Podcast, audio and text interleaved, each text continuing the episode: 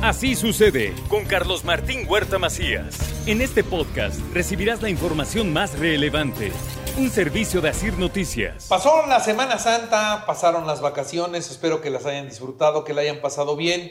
Hubo buenas recomendaciones de Joaquín Pre vacaciones. Hubo recomendaciones para el Viernes Santo. Ojalá que hayan hecho la tarea y que hayan probado el vino de consagrar. Y bueno, hoy nos vamos ya a otra actividad que tiene que ver también con el vino. Pues eso, eso es lo que sabe don Joaquín y a todos además nos encanta, ¿no? ¿Qué tal, Maestro, ¿cómo estás? Muy bien, ¿tú? Bien. Qué bueno, feliz. qué bueno, feliz. Ya descansamos un ratito la semana pasada. Entramos hoy al viernes de Pascua, el famoso viernes de Pascua.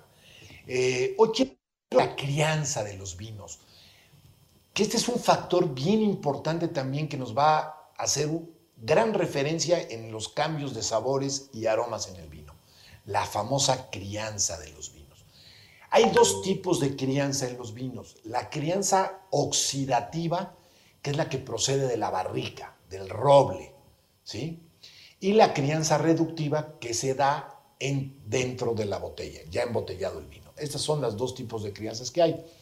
¿Por qué el roble? Porque todo el mundo, y en la tienda muchas veces me preguntan, ¿y por qué roble no pusieron pino, cedro, yemal, yo qué sé, cualquier otra madera? Eh, obviamente el hombre a, a, fuerza de prueba y error durante muchos años y muchos siglos atrás, se dio cuenta que el roble es una madera muy, muy sana, muy pura en ese sentido, que lo que va a pasar con el vino ni se lo va a comer, ¿sí? Ni el vino se va a comer a la madera porque hicieron pruebas desde luego con pino. De hecho, hay un vino griego que se llama Retsina, que le echan resina de pino. Imagínate cómo sabe ese Es muy fuerte. Es, es, muy fuerte y es espectacular. Si pueden conseguirlo y probarlo, vale mucho la pena. Porque es una cosa rarísima que van a probar en el mundo del vino, el famoso Retsina griego. Y entonces estos se dieron cuenta que el roble era muy amable hacia el vino, muy amable, que con el alcohol eh, iba tomando ciertas características, ciertos aromas el mismo vino, eh, e iba a ir cambiando mucho. Entonces realmente existen, eh, los principales es el roble francés y el roble americano. El roble francés te va a dar notas de coco, no es cierto, sí, de coco, perdón, y ese tipo de notas. Y el roble americano te va a dar vainillas, te va a dar ese tipo de aromas, cafés, chocolates, cacao, ese tipo de cosas. Al final de cuentas, ¿para qué metemos un vino a una barrica? Digo, pues si a lo mejor ya joven estaba bueno, pues ¿para qué rayos lo meto yo a una barrica? Pues esto obviamente viene de hace mucho tiempo en los cuales los enólogos empezaron a hacer este tipo de experimentos y sobre todo para alargarle la vida al vino, ¿sí? Por eso lo metían en barrica. Para que si un vino joven te va a durar dos años, tres años a lo mucho, en el momento que yo lo meta a barrica, pues ya me puede durar 10, 15, 20 años. Y precisamente esa fue la razón por la cual los vinos empezaron a entrar en las barricas, para alargarle la vida. Obviamente ya con el tiempo empezaron a darse, darse cuenta los enólogos que también no nada más alargaban la vida, sino que también podían darle ciertos toques para que fueran más aromáticos, para que tuvieran más notas a vainillas, a cacao, en fin, etcétera, etcétera, etcétera.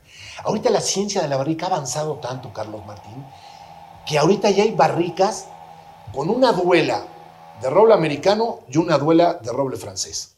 Alternadas. Alternadas. O toda mi barrica es americana y mis tapas francesas. Y entonces ya tengo en una sola barrica las dos. La vainilla y el coco. De esa manera ha evolucionado tanto, tanto lo que es la barrica. Y hay grandes cosas que se han hecho. Tan es así que ya hay muchas bodegas también que en vez de utilizar los tanques de fermentación de acero inoxidable, están utilizando ahorita los famosos furdones, que son barricas gigantescas de 50, 60 mil litros, pero todas son de roble. Y entonces el vino lo están haciendo ya desde de entrada ahí, en los furdones. Y entonces eso, eso ha hecho que también toda esta, eh, pues la evolución de, de, de, los vinos haya cambiado últimamente muchísimo, precisamente con todos estos experimentos. ¿Qué vamos a lograr con eso? Pues obviamente también vamos a tranquilizar el vino. Imagínense, yo lo pongo así como, como si fuera, vamos a hablar de chamacas, ¿no?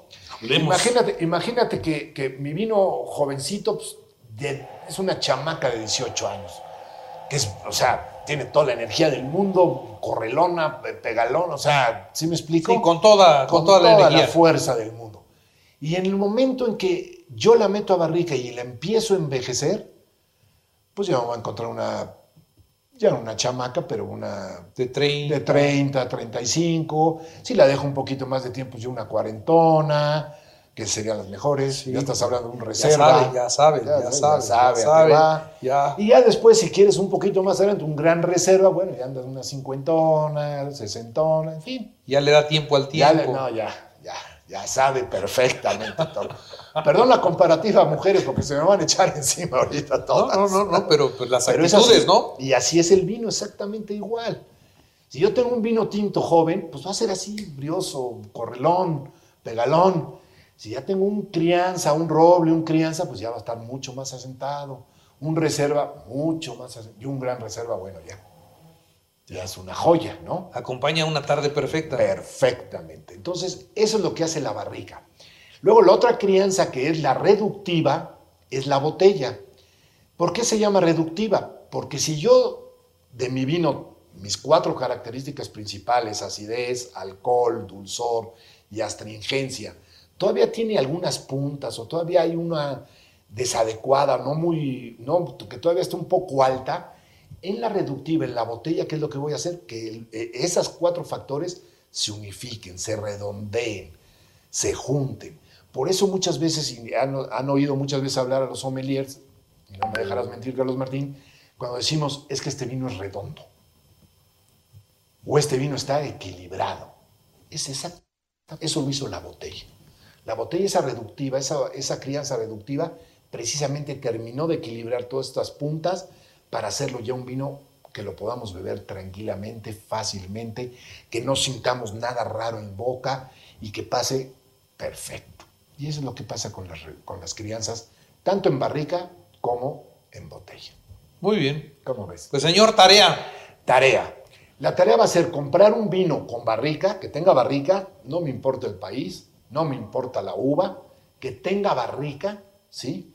Y como estamos en Pascua, nos lo vamos a comer con un culano o el volcancito de chocolate. Con eso. Y vas a ver. Digo, como estamos en el conejo de Pascua, que siempre lleva chocolates y huevitos de chocolate, pues bueno, no, no con un huevito kinder, pero sí con un culano o un volcancito de chocolate. Cualquier vino que sea, no importa el país, pero que tenga barrica, con eso. Y, y combina perfecto. No, vas ¿eh? a ver. Ya lo, ya lo he hecho. No, no. combina Eso ya lo he probado. Súper bien. Es una delicia. Pero una delicia. Muy bien. Pues Joaquín, que sea la tarea, pues. Para Pascua. Y hacer la tarea, por favor. Cumplan. Sean alumnos disciplinados. Por favor. Por favor. Gracias, Joaquín. Gracias a ti, Carlos Martín. Así sucede con Carlos Martín Huerta Macías. La información más relevante ahora en podcast. Sigue disfrutando de iHeartRadio.